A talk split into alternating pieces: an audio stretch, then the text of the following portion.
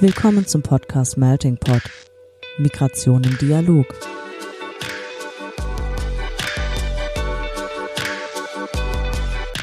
In diesem Podcast sprechen wir mit NachwuchswissenschaftlerInnen aus verschiedensten Fachgebieten, die zum Thema Migration forschen. Ein Einblick also in die Migrationsforschung über die Grenzen wissenschaftlicher Disziplinen hinweg. Organisiert wird der Podcast vom Nachwuchsnetzwerk des Interdisziplinären Zentrums für Integrations- und Migrationsforschung an der Universität Duisburg-Essen. Hallo und herzlich willkommen bei der, oh Gott, 30. Ausgabe von Melting Pot. Ähm, heute bin ich hier im Team mit Marina, ich bin Andrea und Hi. Hallo. Und genau, wir haben uns überlegt zum Abschluss des Jahres, das endet ja auch irgendwie mit mehreren großen Sportereignissen wie die Olympischen Winterspiele und aktuell eben auch die viel diskutierte Männer-Fußball-WM in Katar. Und da wollen wir ganz gerne nochmal ein Thema aufgreifen, das auch vielfach diskutiert wurde und wird und das wir als sehr relevant erachten, und zwar Rassismus im Fußball. Und wir haben uns überlegt, hierfür eine Special-Folge zu machen, und zum ersten Mal Wissenschaft und Praxis in einen Dialog zu bringen. Und da haben wir auch zwei ganz besondere Gäste dieses Mal, die quasi Wissenschaft und Praxis jeweils in sich vereinen. Und ähm, wir haben hier Dr. Solveig Wolfers Pomerenke. Sie ist angewandte Sprachwissenschaftlerin und hat von 2017 bis 2021 am Center for Applied Linguistics an der University of Warwick in England promoviert. Der Titel ihrer Doktorarbeit lautet, ich hoffe, ich spreche das jetzt alles richtig aus, Team Cohesion as a Discursively, discursively Negotiated Process, an Ethnographic Study of a Professional Football Team. Und danach hat sie eine Postdoc-Tätigkeit an der Leuphana Universität in Lüneburg gemacht und wechselt jetzt von dort im Januar an die HU in Berlin und wird dort in einem Projekt zu Rassismus im Leistungssport arbeiten. Und außerdem engagiert sich Solvay für, ähm, bei The League für Flinterpersonen im Sport und gibt auch Workshops für die Initiative Kick-In zu diskriminierungsfreier Sprache. Hallo Solvay, schön, dass du da bist. Hallo und danke für die Einladung. Unser zweiter Gast ist Vatan Akyus und er ist Soziologe und Doktorand und auch Bildungsreferent zum Thema Rassismus. Er ist in einem Projekt Mission Wir alle und macht dort Bildungsprojekte an Schulen über Rassismus und Rechtsextremismus im Rheingau-Taunus-Kreis. Vielleicht kannst du ja gleich mal noch sagen, wo das so ist. Ähm, seine Motivation ist eben, dass die alltägliche Perspektive oft ignoriert wird an der Schule und es in der Allgemeinbevölkerung kaum ein Verständnis darüber gibt, was Rassismus ist. Und neben dieser Projekttätigkeit ist er auch für andere Organisationen, unter anderem auch Kick-In, hier haben wir schon die erste Verbindung gefunden, ähm, freiberuflich tätig und promoviert auch in Frankfurt zu dem Thema. Hallo Watan, schön, dass auch du da bist. Ja, danke schön für die Einladung. Ja, und wir fangen jetzt ganz klassisch, wie wir das immer so machen bei uns im Melting Pot, mit den Entweder-Oder-Fragen an. Und ich habe erst eine Frage an dich, Watan. Mainz 05 oder Eintracht Frankfurt? ähm, Eintracht Frankfurt. Okay. Das war einfach anscheinend. Ja, ähm, wir haben uns auch für Solveig für die Special-Folge eine fußballbezogene Frage ausgedacht. Und weil wir vorhin schon gehört haben, äh, du hast an äh, der University of Warwick in England promoviert, würde mich interessieren, eher Premier League oder eher Bundesliga? Bundesliga. das kam auch schnell. Beide ganz entschlossen.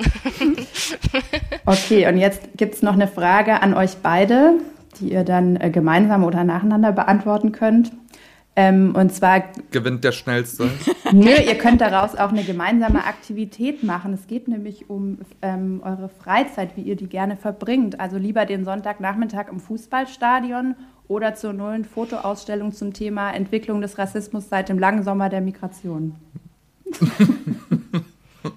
Richtiges Kontrastprogramm. Also bei mir wäre es tatsächlich gewesen, ähm, Sonntag im Fußballstadion oder ja, B. Also ich, hab, ich bin ich habe keinen Bezug zum Fußballstadion. Deswegen okay. hätte, ich, hätte ich alles bei B gewählt. Ähm, und ja, und diese Ausstellung klingt auch sehr interessant. Deswegen wähle ich, wähle ich diese, diese Ausstellung natürlich. Äh, ich würde auch B wählen. Gerade mit Blick aus dem Fenster habe ich ehrlich gesagt gerade keine Lust ins Stadion. ja, und gut, bin lieber drin und schaue mir eine, ähm, ja, eine Ausstellung an. Ich finde, das klingt super. Aber ehrlich gesagt, sonntags bin ich meistens zu Hause oder gehe spazieren. Okay. Auch gut. Wir haben ja gerade schon festgestellt, dass ihr eine Überschneidung habt. Äh, wollt ihr noch mal ein bisschen erzählen, woher ihr beiden euch kennt und was praktisch so die Schnittmenge äh, ist bei euch? Soll ich anfangen? Ja, gerne. Ähm, wir haben uns tatsächlich noch nie persönlich getroffen. Für mich ist es ein total gewohnter Anblick, jetzt Wattern bei sich zu Hause zu sehen, äh, mit dem verwischten Hintergrund. äh, oder wir telefonieren oder schicken Sprachnachrichten. Wir haben uns kennengelernt, ähm, dadurch, dass wir beide eingestellt wurden als freie ReferentInnen bei äh, Kickin für das Projekt Sprachkick. Und ähm, dort haben wir wahrscheinlich uns in einem Meeting das erste Mal gesehen, wo wir uns vermutlich kennenlernen sollten. Ähm, und haben tatsächlich erst, haben wir einen Workshop erst zusammen gemacht oder zwei? Zwei, ne? Hm, ich glaube zwei, ja. ja. Aber auch online. ja. Ah, okay. Mhm. Fühlt sich das nicht heißt, so an. Nee. Ja, aber das kenne ich gut. Also man ist es ja auch ein bisschen, es war ein Gewöhnungsprozess in den letzten Jahren, aber es ist bei mir tatsächlich auch in vielen Fällen so. Hm, diese Workshops, die im Kontext von Kick-In stattfinden, was für Workshops sind das denn eigentlich? Was ist da so die Zielgruppe und was wird vermittelt? Ähm, die Workshops beschäftigen sich mit ähm, inklusionssensibler oder diskriminierungssensibler ähm, Sprache vor allem ähm, im Fußballkontext und darüber zu sprechen und aufzuklären, wie man möglichst ähm, diskriminierungsfrei oder eben diskriminierungssensibel mhm. und vielfaltssensibel, sodass man alle möglichen ähm, Gruppen quasi ähm, in Einklang bringt und äh, mit berücksichtigt, in seine Sprache äh, integrieren kann und ähm, das eingebettet eben in Fußballkontext. Also wir gehen da quasi mhm. in von der Idee her in Fußballvereine oder in, in ähm, zu, zu Gruppen mit dem Fußball oder im gröberen im Sportkontext und sprechen mit denen über Themen ähm, wie quasi ja, Diskriminierung oder ähm, Themen der ähm, Gendersensibilität oder mhm. Ähm, ja, inklusive Sprache im Fußballkontext äh, praktiziert werden kann. Mhm. Und wie geht ihr da so vor? Also wie setzt man so einen Workshop um?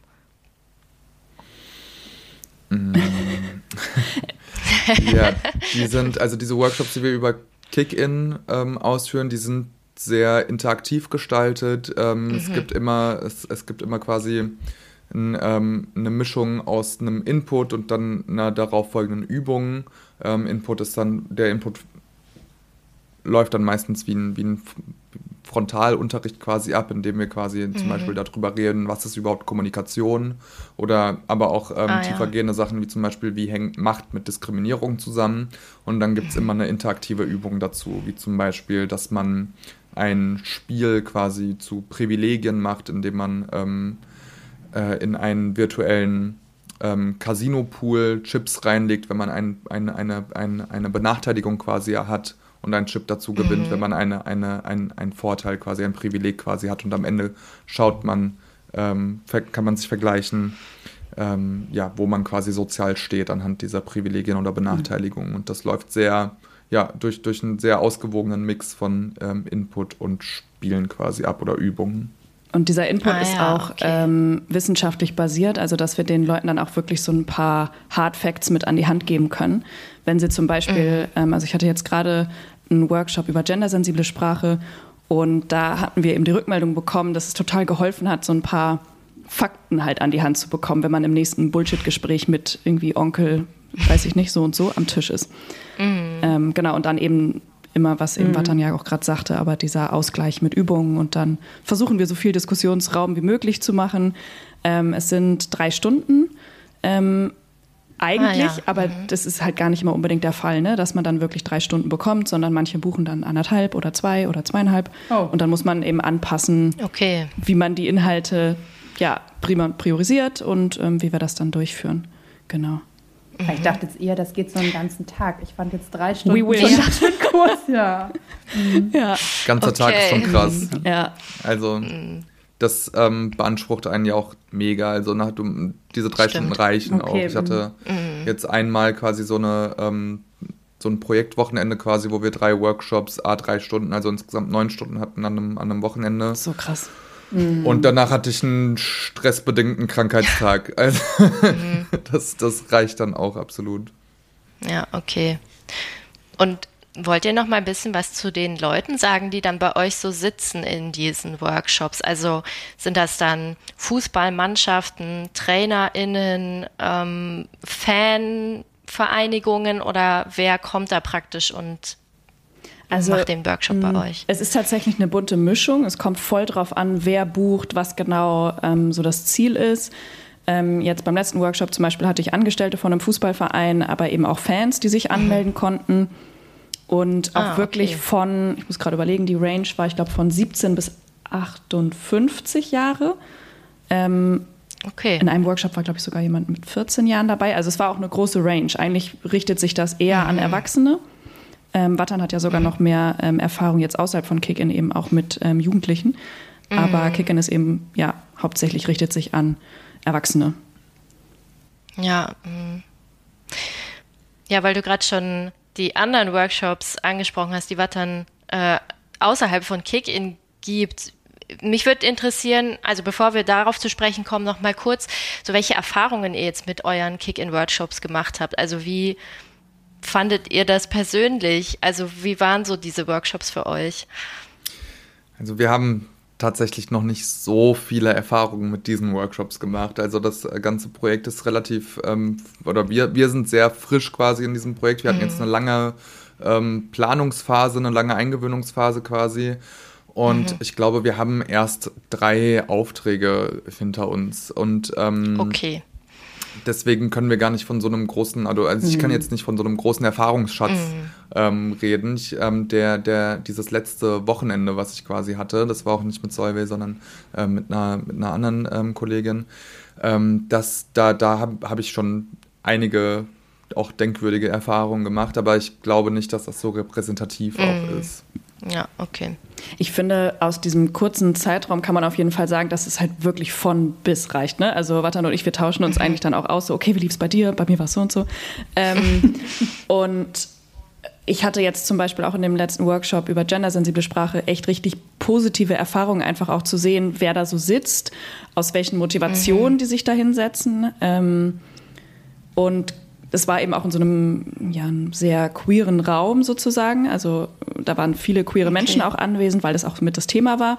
Und dann eben ein älteres Ehepaar zu sehen, die sich fortbilden wollen aufgrund ihres eigenen Kindes, so da muss man schon schlucken, weil es halt total schön ist. Ne? Mhm. Aber in einem anderen Workshop, wo es um diskriminierungssensible Sprache so generell ging, das ist auch teilweise einfach richtig herausfordernd, weil man eben dann auch mit Menschen konfrontiert ist, die ja, Rassismus jetzt nicht hundertprozentig verstanden haben und da dann Mm, also sich selber auch so in Check zu halten und nicht irgendwie emotional zu reagieren, sondern mhm. ja, professionell damit umzugehen. Da konnte ich jetzt zum Beispiel, das hatte ich mit unserer Vorgesetzten ähm, den Workshop und da konnte ich voll viel von ihr lernen, auch um zu sehen, okay, so macht sie das und ich wäre halt, glaube ich, ein bisschen, weiß ich nicht, harscher gewesen. Ähm, aber ich konnte halt mhm. halt sehen, dass sie diese Person so richtig mitnehmen konnte und ähm, mhm da haben wir dann tatsächlich am Ende auch von dieser Person voll positives Feedback bekommen, was hm. ich niemals gedacht hätte. Also ja, manche Menschen nehmen dann einfach viel mehr mit und haben ja ein größeres Bewusstsein vielleicht danach über bestimmte Thematiken, als wir es jetzt gedacht hätten. Und ich glaube, du hast da auch mhm. ähnliche Erfahrungen jetzt schon gemacht, ne? Ja, auf jeden Fall. Mhm. Ähm, das mit der Range kann ich total bestätigen. Und ähm, was mir auffällt, ist, dass es äh, ein krass ungleich verteilten Wissensstand zu diesen Themen mhm. einfach gibt. Also da mhm. gibt es ähm, Leute, die total fit sind. Also gerade, ich glaube auch so in unserem, in unserer Alterskohorte quasi und äh, in, aus, wenn, wenn du quasi einen ak akademisierten Hintergrund hast, kommst du ja gar nicht drum herum, heutzutage dich mit diesen Sachen zu beschäftigen. Mhm. Und ähm, bei den für uns natürlichsten Sachen, wie zum Beispiel N-Wort, ja, sobald man außerhalb dieser ähm, Bubble quasi, in der wir uns befinden, ist, stoßt man da schon an seine Grenzen, also die Leute, mhm. dass die nicht wissen, was ist N-Wort, also was, was, was soll das überhaupt bedeuten? Und da, das ist, ähm, das war jetzt an diesem Wochenende zum Beispiel, das ist unser Opener, dass wir quasi über diskriminierende mhm. Sprache reden und N-Wort und Z-Wort nicht sagen. Und bei Z-Wort haben wir schon viel darüber diskutiert, verstehen die das oder können die was damit anfangen? Und dann fragen die Leute oder gucken mich an und, und, und sagen, was, was, was willst du von uns, was meinst du, was soll das bedeuten? Mhm. ja, okay. Ich, ich konnte, ja, und, und, und ich äh, stehe dann da und konnte es im ersten Moment gar nicht fassen. Ich gebe an anderen Stellen auch ähm, Workshops für Jugendliche, vor allem hauptsächlich. Und da fragt niemand, was bedeutet N-Wort. Oder was, was soll das überhaupt bedeuten? Sondern die benutzen das selbstverständlich. Dann hat es vielleicht ja auch was und, mit den Generationen zu tun, würdest du sagen? Hm. Ja, da, total, ja. Absolut. Mit das, ja, dass quasi in, in, in den verschiedenen Generationen die, die Diskurse einfach komplett anders äh, strukturiert sind mhm. und ganz anders verteilt sind und ganz anders über diese Sachen geredet wird in den verschiedenen Ge Generationen. Auch krasses Learning mhm. für uns, ne? dass wir schauen müssen, okay, wie weit muss ich eigentlich zurückgehen? Ähm, das meine ich jetzt nicht irgendwie ne, von wegen, das sind jetzt bildungsferne Menschen oder so, sondern was nehmen wir aus unserer Bubble eben als selbstverständlich an und wo müssen wir eigentlich dann ja. in einem Workshop ansetzen und eventuell auch Begriffe nennen, wo wir vorher sagen, die nennen wir nicht. So, aber wenn halt jemand ja. fragt, was ist denn das, so dann, was sollen wir dann machen, ne? Ähm, und dann reproduziert man eben für eine kurze Zeit ähm, diskriminierende Sprache, ist aber eh der Fall bei einem diskriminierungssensiblen Sprachworkshop, klar. Mm, aber dann gibt es halt auch so Sachen, dass wir am Anfang sagen, okay, wenn's, ähm, wenn ihr euch unwohl fühlt, vor allem wenn wir eigentlich sind wir bestenfalls zu zweit, dass man dann eben mit einer Person dann mhm. eben sprechen kann oder äh, auch rausgehen kann. Also es soll ja auch so ein Safe Space sein, was aber eben ja auch schwierig mhm. ist, wenn man über solche Themen spricht, wo eben immer wieder Triggerpunkte halt ja auch auftauchen. Mhm. Ja, und ich habe ja auch die Erfahrung in der, in der Wissenschaft gemacht, sobald man die Bubble der Migrationsforschung verlässt, ähm, erklärt man in der Wissenschaft ja auch, was ist Rassismus überhaupt und wie definiert sich ja. das. Ne? Also ich glaube, es ist dann ja. wahrscheinlich so ein Generationen- und Bubble-Ding sozusagen. Ja, ja genau. Mhm. Und wenn wir nochmal so auf die Bubble der SchülerInnen gucken, die du gerade schon angesprochen hast, war dann, magst du nochmal kurz erzählen, was das für Workshops sind? Und ich glaube, das sind ja die, die du auch im Projekt Mission Wir alle mhm. äh, im mhm. Rhein-Gau-Taunus-Kreis durchführst. Ja. Genau, das ist in Hessen, wie wir gelernt haben. ähm, aber genau, magst du nochmal so ein bisschen vielleicht auch so einen Vergleich ziehen oder sagen, was so deine Erfahrungen mit diesen Workshops mhm. sind? Ja, gerne.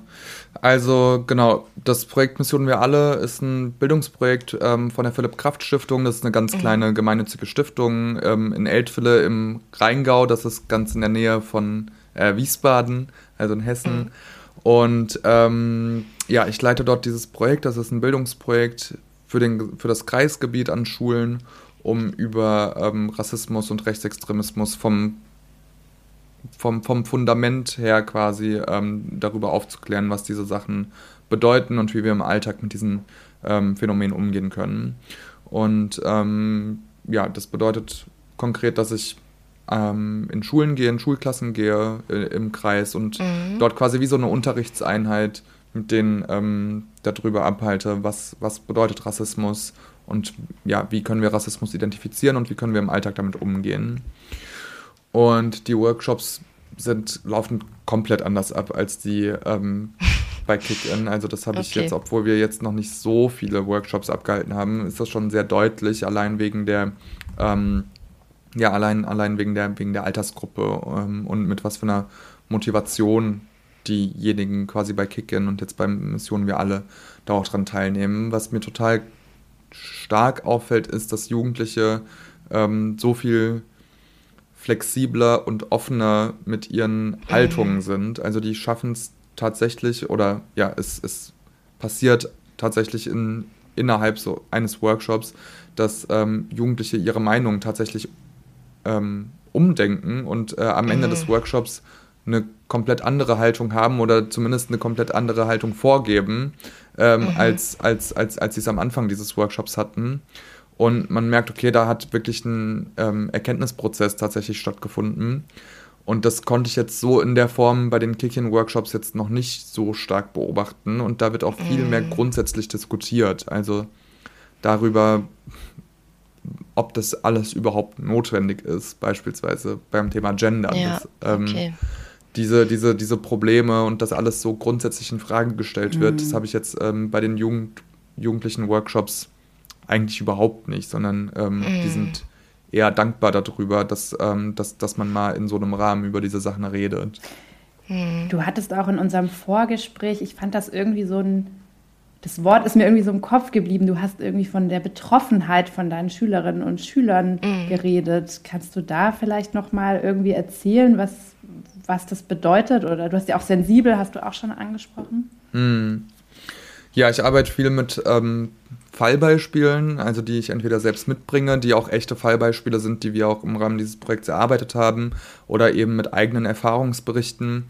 Und es gibt eigentlich immer in diesen Workshops einen, also es kommt immer zu dem, zu dem Moment, wo man über diese Fälle spricht und ähm, alle dann ganz still sind und ganz betroffen halt zuhören und du merkst, das löst richtig was in denen aus und die und ähm, das, das, da, da findet gerade ein richtiger Verarbeitungsprozess statt und ähm, es kommt auch vor, dass, dass Schülerinnen und SchülerInnen quasi in, diese, in, diesem, in diesen Kontexten von ihren eigenen Erfahrungen berichten mhm. und dann da auch weinen und dann alle mucksmäuschen still sind und dann da eine riesen Betroffenheit in diesem Raum dann auch ist. Und das, und da merkt man richtig, dass da, ja, dass, dass, dass da die ganz großen Stärken in, in, diesem, in diesem Projekt oder in, in diesen Workshops quasi liegt, weil ich glaube, also ja, weil offensichtlich ist, dass das niemanden kalt lässt mhm. und ähm, mhm. da, da in diesen Momenten sehr gut verstanden wird, was Rassismus bedeutet. Mhm. Und bei den Kick-In-Workshops habe ich das schon, ja, da, da habe ich das jetzt nicht mhm. erlebt bisher, aber wie gesagt, ich habe da, ich habe mhm. Dutzende von, von den Missionen wie alle Workshops gegeben und bisher nur wenige von den Kick-In-Workshops. Und diese Momente habe ich in den Kick-In-Workshops jetzt bisher noch nicht erlebt, sondern die sind auch einfach ganz anders aufgebaut. Da findet auch, da, da, ähm, die sind, die, da, da gibt es viel mehr Abwechslung und die sind jetzt nicht so auf Gruppendiskussionen basiert, wie bei Missionen mhm. wie alle das der Fall ist, sondern da geht es ja viel um Input, dann gibt es eine Übung, Input, Übung und ähm, da, wird, da wird viel, sehr viel quasi auf einmal vermittelt. Und deswegen mhm. ähm, ko kommt es nicht unbedingt zu diesen Situationen bisher. Mhm. Okay.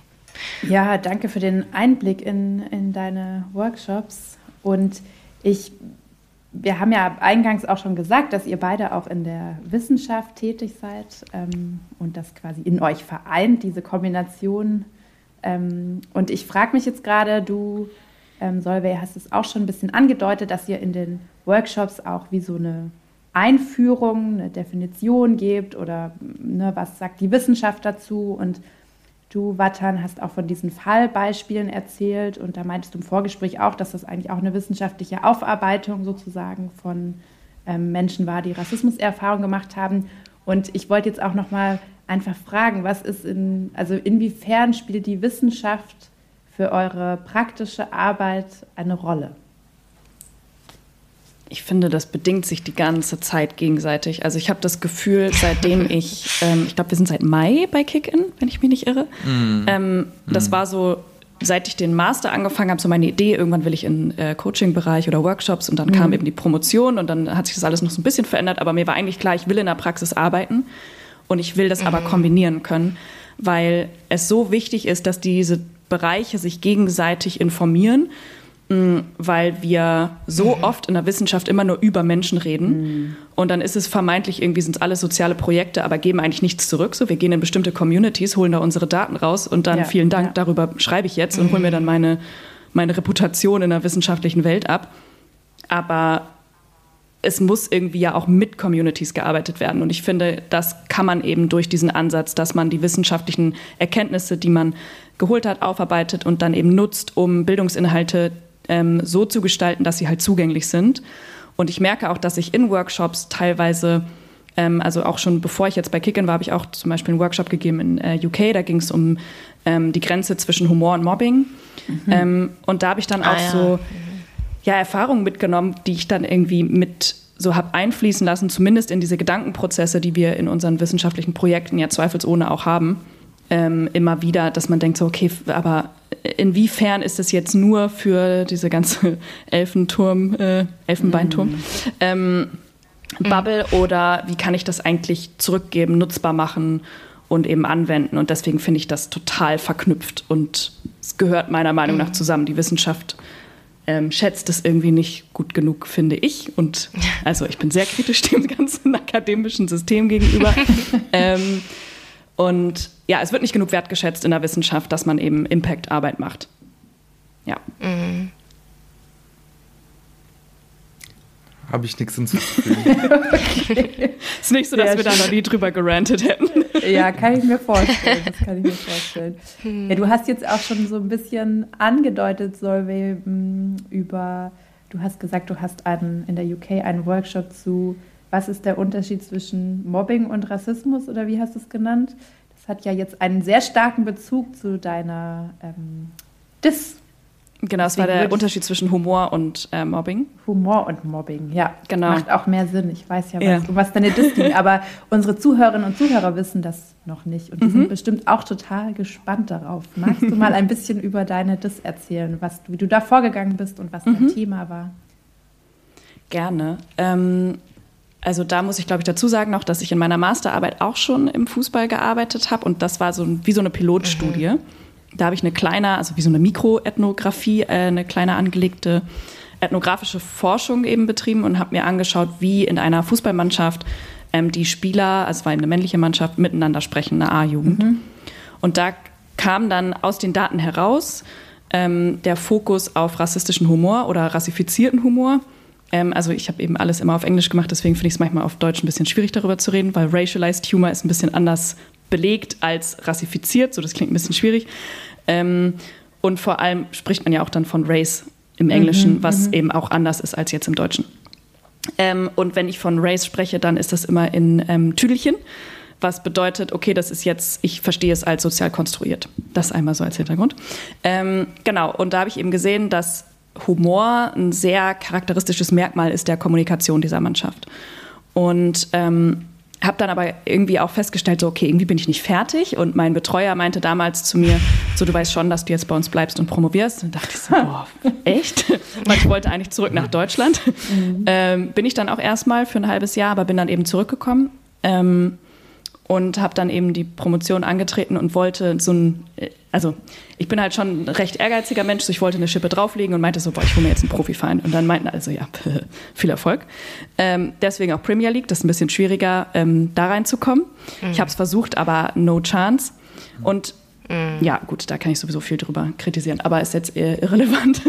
ähm, und dann habe ich aber versucht in Deutschland, weil ich da eben auch Kontakte noch hatte, ähm, an Fußballvereine ranzutreten und es ging so schnell, also überraschend schnell, dass ich vorsprechen durfte.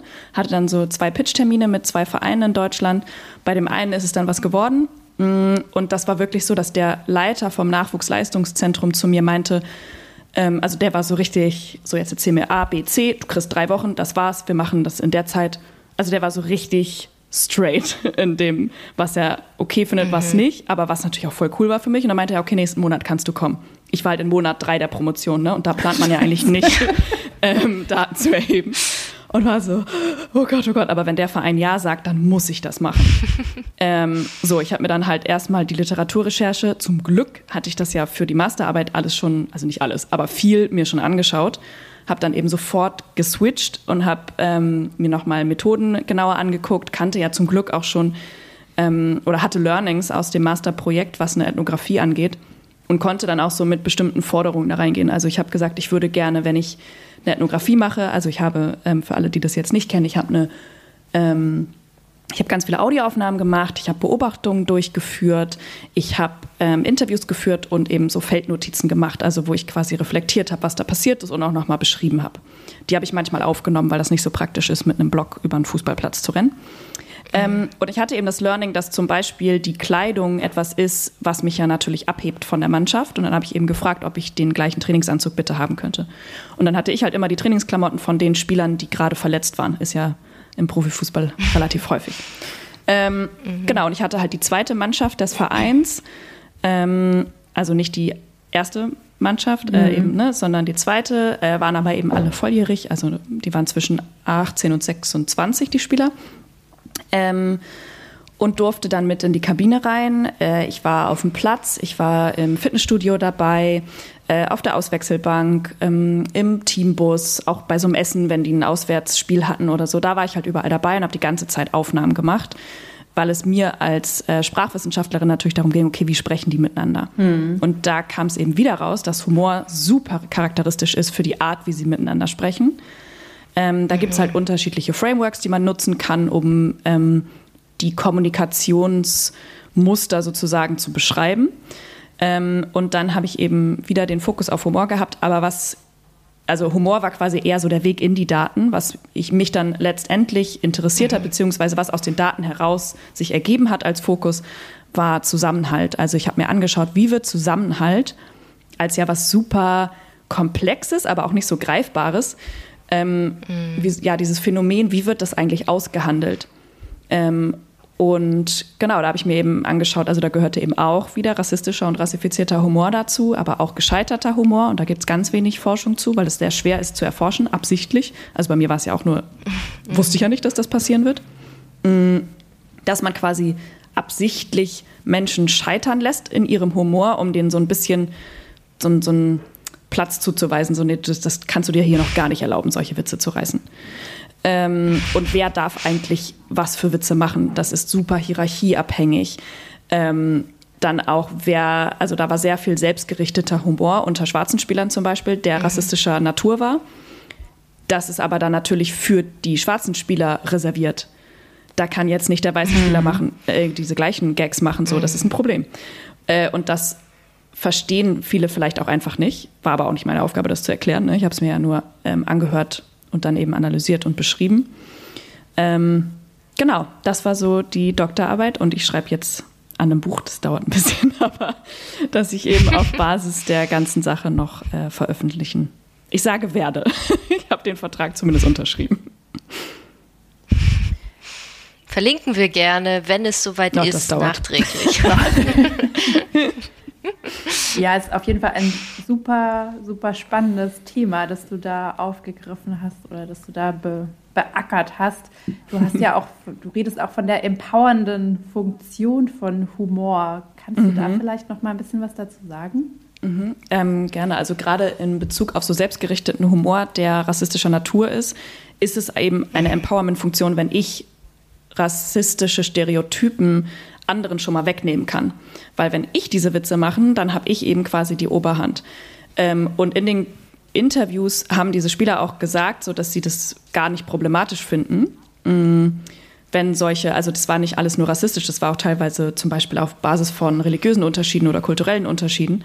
Ähm, genau, dass dieser selbstgerichtete Humor, der ist eben ja, dient einem Empowerment und so einem In-Group-Konstruktion ähm, mhm. und eben auch Zusammenhalt innerhalb der Untergruppe ähm, von dieser Mannschaft.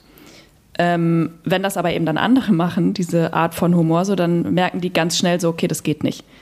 Ähm, das Problem ist natürlich dann von außen betrachtet, dass wenn diskriminierende Stereotypen reproduziert werden durch diesen Humor, egal ob der selbstgerichtet mhm. ist oder eben nicht, dann wird das normalisiert und halt am Leben erhalten. Das ist natürlich etwas, was wir problematisieren können. Wenn mir aber ein Spieler sagt, so ich habe da kein Problem mit, ist es nicht meine Aufgabe, weil ich auch nicht aus der Psychologie komme, aber da reinzugehen und zu sagen, so ist es aber ein Problem. Ich kann sagen, ja, finde ich natürlich irgendwie super, dass jetzt da jetzt nicht jemand nach Hause geht und sagt, okay, ich bin super belastet von diesen Erfahrungen ähm, innerhalb der Mannschaft. Mm, aber dass es halt normalisiert ist, ist ja auch schon etwas, was wir genau hm. kritisch hm. diskutieren dürfen. Ja. Hm. Ich habe auch noch so. Ich ja? Maximal beeindruckt. Also ich höre das gerade zum ersten Mal. ja, dann stell das. Du kannst gerne auch eine Rückfrage stellen, Warte. habe ich jetzt so erstmal nicht. Ich habe äh, hab, hab mir ja einfach nur gedacht, wow. ich schicke sie dir gerne, Watan. ja, sehr gerne. Ich finde ja auch die ähm, explorative Herangehensweise, die du hattest mhm. und ähm, auch das, was du erzählt hast mit dem Trainingsanzug, den du angezogen hast, um vielleicht mhm. auch einfach so ein bisschen unsichtbarer auch zu werden. Mhm. Ne? Das ist ja irgendwie in der Ethnographie so eine Challenge zu, ja, dass man nicht mehr so wahrgenommen wird, ne? dass die ja. Gespräche mhm. einfach verlaufen, wie wenn man nicht dabei wäre. Hast du das Gefühl, das hat ähm, funktioniert? Also Boah, richtig schwer wo zu hat es gut funktioniert und wo mhm. hat es vielleicht nicht so gut funktioniert? Ja, ähm, also ich finde, es ist klar, wenn man eine Ethnographie durchführt, verändert man die Realität immer. Das heißt, die Realität, die ich da aufschreibe, ist eine konstruierte Realität zwischen mir und den ähm, ja, Forschungsteilnehmenden. Und wäre ich nicht da, ist alles anders. So, das ist klar. Ähm, es gibt in einer, also ich habe, als ich mich dann mit diesen Methoden befasst habe, dann hat man ja auf der einen Seite, gucke ich mir an, wie haben eigentlich andere ähm, auch so maskuline, äh, männlich dominierte ähm, Kontexte erforscht. Dann gibt es zum Beispiel so Studien zu mhm. ähm, illegalen Straßenrennen, wo jetzt eine Forscherin dabei war oder in der Polizei oder so. Aber einfach als Frau in einem männlich-maskulin dominierten Kontext, mhm. was ja Fußball, gerade also Männerfußball, äh, definitiv ist. Ähm, das habe ich mir ja. angeschaut. Ähm, und dann habe ich mir eben angeschaut, Normalmethodenlehre, so wie geht das eigentlich? Und dann steht da halt immer so, wir müssen die Beziehung zu unseren Forschungssubjekten wahren, das ist immer das Wichtigste, dies, das. Äh, und dass man eben unsichtbar sein soll. A, geht es gar nicht, unsichtbar zu sein. Ich habe es so doll versucht, wie es eben möglich ist. Und die Spieler sagten mhm. auch in der Kabine, haben sie mich manchmal nicht mehr so richtig wahrgenommen, ähm, wenn ich dann irgendwie in dem Trainingsanzug irgendwo am Rand stand. Und ein Spieler sagte eben auch so, naja, du hast ja ähnliche Sneaker, du bist auch tätowiert, so deswegen bist du ja eine von uns quasi. Ich meine, das stimmt natürlich nicht, dass ich eine vom Team war. Aber es hat mir, glaube ich, einfach geholfen, dass sie auch dachten, ich sei jünger als ich bin. Ähm, und sie haben auch gar nicht so, also das habe ich auch in so Gesprächen mitbekommen, verstanden, was ich da genau will und was ich mhm. mache, obwohl ich das natürlich alles erklärt habe, aber es war halt so fern von dem, was deren Berufsalltag ist, ähm, mhm. dass es einfach ein total abstraktes Ding ist und auch die dachten so, was ist denn daran so interessant, wie wir miteinander reden, ne? Und ich denke mir so, oh mein Gott, das ist so spannend. ähm, genau, und dann, ich habe eben auch darüber geschrieben, wie es ist, halt als weibliche Forscherin in einem männlich-maskulin dominierten Kontext, weil die meisten, die im, gerade im Fußball oder auch im Sport geforscht haben, waren eben Männer und die mhm. haben auch so verargumentiert, mhm. so, naja, meine Männlichkeit hat mir geholfen, den Zugang zu haben. Und das ist halt, also mag ja sein, dass das die Erfahrung war, aber das ist so schwierig, wenn wir uns das durchlesen und dann A, denken wir ja sowieso jetzt nicht äh, irgendwie in Mann, Frau, sondern was ist mit einer nicht-binären Person? So wie will die sich jetzt einsortieren in den Forschungskontext? Was mhm. hat das mhm. für einen Einfluss, wenn ich da als mhm. Trans-Mann reingehe? So, all das hat einen Einfluss darauf. Und es kann nicht sein, dass wir uns durchlesen, so das ist die Normalität und nur so kann man Daten erheben. Mhm. Und ähm, dass man aber Sexismus erfährt, und ich ja, also das muss man ja auch dann wieder intersektional betrachten, aber ich als weiße Frau habe dann, gehe da rein und denke so, okay, ich habe jetzt Sexismus erfahren. Eine schwarze Frau würde dann reingehen und eben intersektional dann Rassismus und Sexismus ja. erfahren ja. bei Diskriminierungsfällen. Ähm, das hat alles einen Einfluss und es ist so wichtig, dass das mitreflektiert wird, weil das ähm, mhm. den Forschungs- ähm, Prozess, aber eben auch das, was am Ende bei rauskommt. Also die Ergebnisse sind alle gefärbt davon. Und wenn wir das nicht offenlegen, dann finde ich es halt schwierig, wenn ich ein Paper lese und ich weiß nicht, aus welcher Position schreibt diese Person eigentlich. Dann, mhm. also ich würde es einfach gerne einordnen. Ähm, nicht, weil ich jetzt genau weiß, so, aha, okay, das bedeutet XY, sondern einfach, weil es zu einer Transparenz führt und einer Sichtbarkeit von anderen Menschen als weißen Cis-Männern in der Forschung, im Sport. Mhm. Ähm, weil, sorry, ja. das ist nicht die Norm. Also ja, es sind vielleicht mehr Leute. Aber wenn ich jetzt mit meinen Studierenden irgendwie auch gesprochen habe, die sollen da auch rein, so die in diese ganzen Kontexte. Die sollen nicht abgeschreckt sein von, okay, das kann ich nur machen in einem männlichen Kontext, wenn ja, ich ein Mann ja, bin. Voll. Oder ich als, weiß ich nicht, Frau darf nur Frauen erforschen. Äh, äh. ja. Danke für diesen ähm, methodischen Einblick auch noch in deine, deine Arbeit. Ich könnte jetzt hier noch eine Stunde irgendwie weiterreden, ähm, weil ja, ich weiß, was, von was für spannenden Thema. Ergebnissen du auch erzählt hast. Aber vielleicht muss ich einfach auch deine, deine Dis dann lesen, wenn sie mal veröffentlicht ist. Ja, voll. Ich würde ich würd auch gerne noch ähm, zu dir kommen, Vatan. Du, ich wollte dich einfach fragen, wie du dich denn wissenschaftlich mit dem Thema Rassismus beschäftigst. Und vielleicht kannst du ja auch erzählen, mit was für einer Rassismusdefinition du arbeitest. Also du bist ja an Schulen, also geht es ja wahrscheinlich eher um institutionellen oder strukturellen Rassismus. Vielleicht magst du mal sagen, worauf du dich da beziehst und wie du dich mit dem Thema beschäftigst. Mhm. Also ähm, ich beschäftige mich eigentlich seit meinem Bachelor wissenschaftlich äh, mit Rassismus. Ähm, es ging dann quasi immer weiter und immer tiefer und hat sich dann auch ähm, irgendwann, also im Jahr ähm, 2020 durch die ähm, drei rechtsextremen Anschläge in Deutschland, die verübt wurden und die Black Lives Matter Bewegung äh, durch den Tod von George Floyd hat sich das für mich so ergeben, also die Proteste, Black Lives Matter gab es natürlich schon vorher, mhm. ähm, hat sich das für mich mhm. so ergeben, dass ich mich in dem Bereich ähm, ja, wissenschaftlich und berufstechnisch spezialisieren möchte und ähm, bin seitdem dabei, quasi meine, ähm, an meiner Promotion zu arbeiten und ähm, die, die zu planen und beschäftige mich dort mit dem Thema ähm, des institutionellen mhm. Rassismus vor allem ähm, in Bildungseinrichtungen, also an, an Schulen, mhm. da wo quasi auch unser äh, Bildungsprojekt Mission Wir alle stattfindet. Mhm. Und ähm, ich arbeite mit, na, also Rassismus ist ja in der Literatur überhaupt nicht einheitlich definiert. Ähm, vor allem, wenn man da ein bisschen tiefer in ja. die Vergangenheit, also je, je, je weiter man in die Vergangenheit schaut, desto unsauberer und äh, desto vor allem auch unterschiedlicher werden, werden die ähm, Definitionen. Und ich arbeite mit einer ähm, Definition von ähm, einem deutschen äh, Migrationsforscher, Mark Terkesides, ähm, heißt der, der ähm, Rassismus versteht als ein Zusammenschluss, als ein System von äh, Solverassifizierung, ähm, Ausgrenzung und Macht. Und mhm. Ähm, dass Rassismus nur in ähm, ja, Kombinationen und unter, unter Berücksichtigung aller drei dieser, dieser Bestandteile ähm, wirkt und dann natürlich auf den verschiedenen ähm, Ebenen auch wirken muss, ähm, auf individueller, institutioneller und struktureller Ebene. Und dass das quasi so eine Bedingung ist, ist ja auch die, die Krux bei der Frage, warum kann es äh, zum Beispiel kein, oder warum, warum sagt man, es gibt keinen Rassismus gegen Weiße beispielsweise. Mhm. Ähm, mhm. Ja, weil Weiße ähm, Diskriminierung oder Benachteiligung ähm, auf individueller Ebene in bestimmten Kontexten erfahren können, aber niemals ähm, auf, auf struktureller Ebene diese Dis Diskriminierung erleben mhm. werden und nur in, unter Zusammenschluss all dieser Faktoren, dieser drei Bestandteile, Rassifizierung, Ausgrenzung und Macht und wenn diese Sachen, wenn diese, wenn diese Bestandteile auf all diesen drei Ebenen funktionieren, können wir von ähm, Rassismus sprechen und das ist ähm, meine ja, Arbeitsdefinition quasi. Hm. Darf ich dich fragen? Also ja, du hast auch super äh, spannend. Darf ich kurz was fragen? Ähm, wie, also ich weiß nicht, ob jetzt viele, die zuhören, Rassifizierung kennen. Würdest du das erklären oder habe ich das richtig benutzt? Rassifizierter Humor?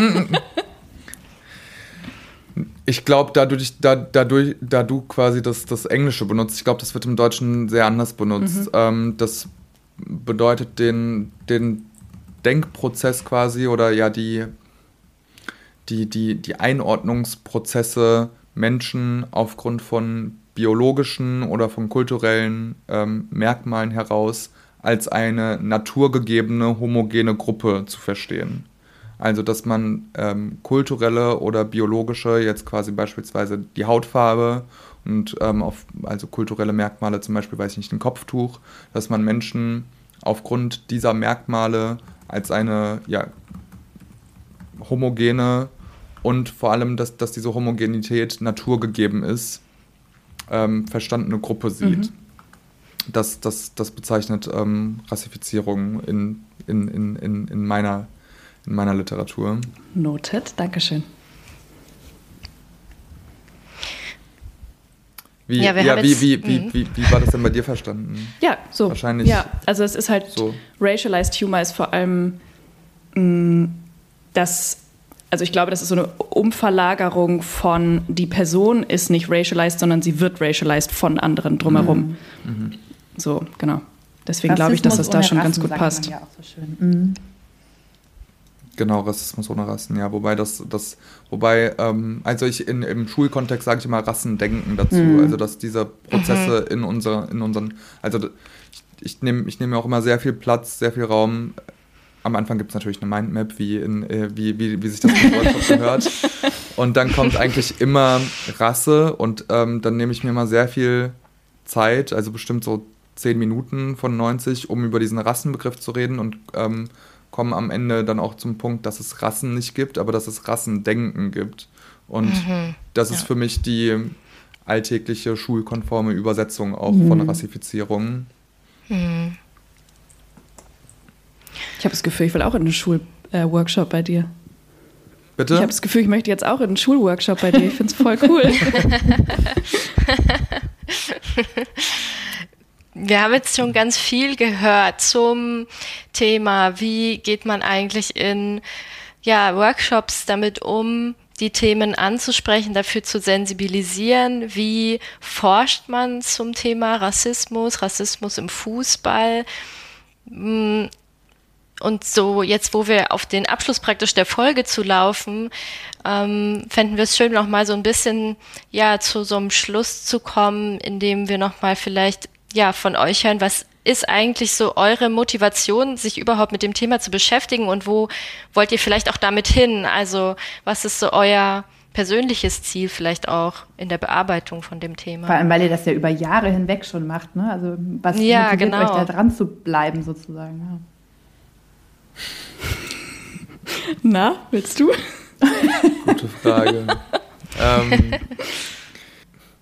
okay, Entschuldigung. An, ähm, was motiviert, also ich, ist, Rassismus beschäftigt mich ja mein, mein Leben lang. Ich habe einen ähm, türkisch, türkischen Hintergrund und ich habe, ich glaube, das habe ich im äh, Vorgespräch auch schon erzählt. Ähm, ich glaube, das ist auch meine erste, meine ursprüngliche politische Fragestellung, die ich in meinem Leben hatte, mhm. im, im, Kindergarten, mir zu denken, warum sind wir anders? Also warum werden wir irgendwie mhm. anders behandelt und warum sind wir anders als, als die anderen? Und ähm, ich finde es eigentlich rückblickend ziemlich erstaunlich, wie früh, also in was für einem frühen Alter ich mir über diese Sachen schon Gedanken gemacht habe, in der mhm. Grundschule auch immer wieder. Und das hat sich eigentlich durch alle Lebensphasen ähm, ja, durchgezogen. Und als ich dann über Umwege und durch einen reinen Zufall, weil ich einfach einen viel zu schlechten NC hatte, bei Soziologie dann gelandet bin, ähm, ist mir dann ähm, aufgefallen, das war eigentlich das Glücklichste, was mir passieren konnte, dass ich all diese Fragen, die ich mein Leben lang schon eigentlich immer hatte, mhm. mit dieser Wissenschaft beantworten kann. Mhm. Und ähm, als ich dann auch gemerkt habe, also erstmal ja, habe ich quasi ähm, eine Leidenschaft quasi dafür entwickelt oder gemerkt, dass ich ähm, sehr gut damit arbeiten kann. Und als ich gemerkt habe, dass ich, ja, dass, dass, dass, dass das was ist, womit ich auch gut arbeiten kann, ähm, bin ich immer tiefer quasi da reingegangen. Und meine jetzige Motivation, da dran zu bleiben, also ich musste so lachen, weil ich mich immer mal wieder frage, warum, warum gebe ich mir das eigentlich? Weil das natürlich kein schönes mm. Thema ist. Und ähm, mm es viele Tage gibt, wo, wo mich das äh, ankotzt natürlich, aber ähm, ich da nicht drum rumkomme, ähm, etwas, also einen, einen, einen aktiven Beitrag daran leisten zu wollen, etwas an diesem System zu mhm. ändern. Also ähm, so, ein, so, eine, so eine Schlüsselperspektive, die mir da gegeben wurde. Ähm, es gibt einen ähm, Rechtsanwalt, der eine ähm, hinterbliebenen Familie im NSU-Prozess ähm, verteidigt hat. Ähm, mhm. Mehmet Daimagülat heißt der. Und der hat ein Buch geschrieben über, über den, über den, ähm, über den NSU-Prozess mit dem Titel Empörung reicht nicht. Und diese mhm. Perspektive mhm. hat mich, hat mir, ähm, ja, hat mich da schon sehr stark beeinflusst, sehr stark geprägt, ähm, ein, einzugestehen, mir selbst einzugestehen, das reicht nicht aus, mich mhm. privat mit meinen Freunden oder in meinem Umfeld oder immer wieder, wenn sowas passiert, mich dann quasi darüber privat zu, zu echauffieren und äh, mich darüber aufzuregen, aber selbst quasi nicht aktiv mhm. zu werden. Mhm. Und das ist so eine, eine Perspektive, die mich letztendlich da dahin gebracht hat, zu sagen, okay, ich will, ich will da quasi was verändern. Und was ich konkret verändern will oder einen Beitrag dazu leisten will, ist ähm, Rassismus und die Aufarbeitung von Rassismus aus wissenschaftlicher Perspektive an Schulen zu etablieren und mit, meiner, mhm. mit meinen Erkenntnissen dann später, die hoffen, hoffentlich tatsächlich irgendwann äh, zustande kommen, ähm, ans Kultus, ins Kultusministerium zu gehen. Heute ein sensibles Thema, das Kultusministerium. Und da zu zeigen, so, so sieht es aus quasi mhm. um, mit Rassismus an, an Schulen oder in unseren Bildungsinstitutionen. Und da müssen wir ansetzen. Das ist mein, ja, das ist mein mhm. Ziel ein sehr schönes Plädoyer auch für mehr, auf jeden Fall, ja, für mehr Engagement für das Thema, was wir uns, glaube ich, alle zu Herzen nehmen sollten. Ich glaube, grundsätzlich ähm, geht uns das ja alle an. Solveig, ich wollte dich gar nicht abwürgen. Nee, ich äh, freue mich gerade, dass ich nicht direkt anschließen musste, in Anführungsstrichen, weil ich es gerade irgendwie so ja, stehen lassen wollte. Erstmal, weil ich finde es halt, also, mhm. Watan, du weißt das, aber ich finde deine Arbeit halt mega. Ähm, und halt so einen sinnvollen Ansatz. Ähm, da sind viele Punkte, in denen ich mich wiederfinde und dann wiederum, das ist natürlich anders, weil ich persönlich bin nicht von Rassismus ähm, betroffen. Ich sagte es ja, äh, ich bin eine weiße Frau. Ähm, und gerade deswegen ist es aber, finde ich, in meiner Verantwortung, etwas daran zu verändern, weil Rassismus ist ein weißes System, das haben wir etabliert als Weiße und ähm, sind auch dabei, es immer wieder weiter am Leben zu erhalten. Wir sind so sozialisiert und deswegen ist es eben auch eine Verantwortung, sich damit auseinanderzusetzen, mhm. Privilegien zu reflektieren. Ähm, man kann natürlich nicht von jedem irgendwie den gleichen Einsatz erwarten und nicht jeder Mensch muss jetzt sich irgendwie immer der Bekämpfung von Diskriminierung beruflich widmen, das ist klar.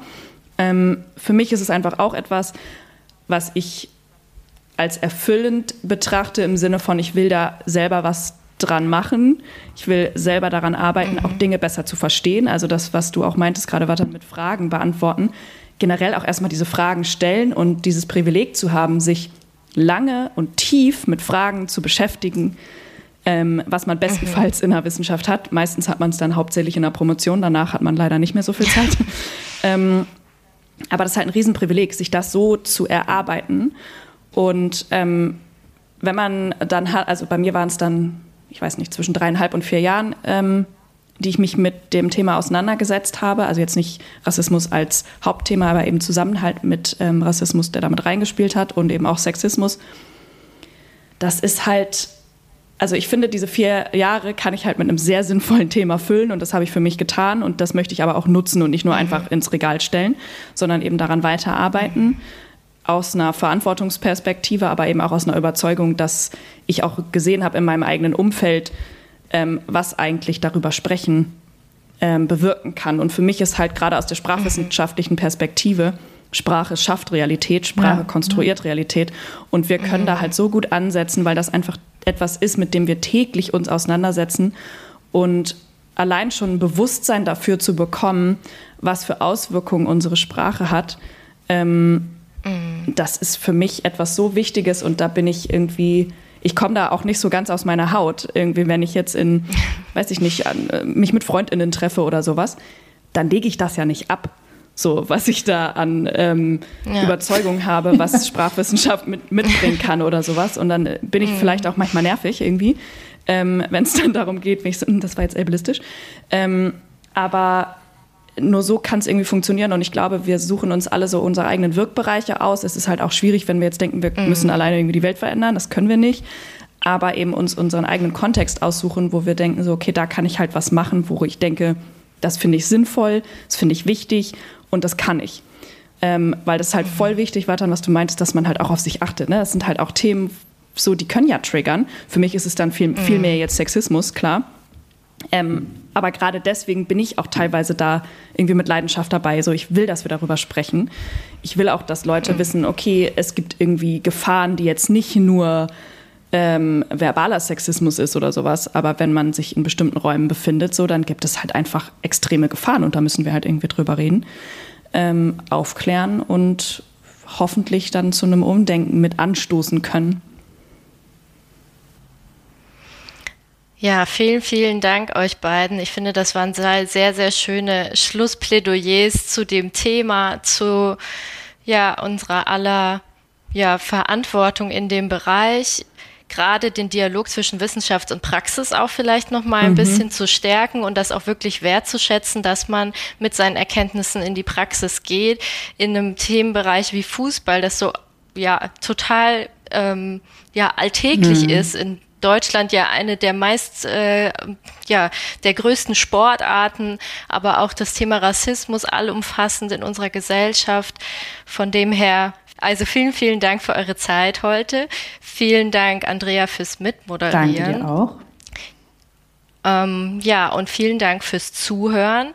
Wir hören uns dann im nächsten Monat wieder am 15. Januar mit einer neuen Folge und bis dahin folgt uns gerne auf allen Podcast-Plattformen, die ihr präferiert. Über Ad Incentive bekommt ihr auch auf Twitter Infos zu unserem Podcast. Und ja, wir wünschen euch noch einen schönen Jahresausklang und kommt gut in 2023. Und damit tschüss, bis zum tschüss. nächsten Mal. Dankeschön. Tschüss. Tschüss und danke. Das war's mit dieser Ausgabe des Podcasts Melting Pot. Migration im Dialog. Für mehr Informationen über die Arbeit unseres Netzwerkes und für Updates zum Podcast findet ihr uns auf Twitter unter @incenten. Vielen Dank fürs Zuhören und bis zum nächsten Mal.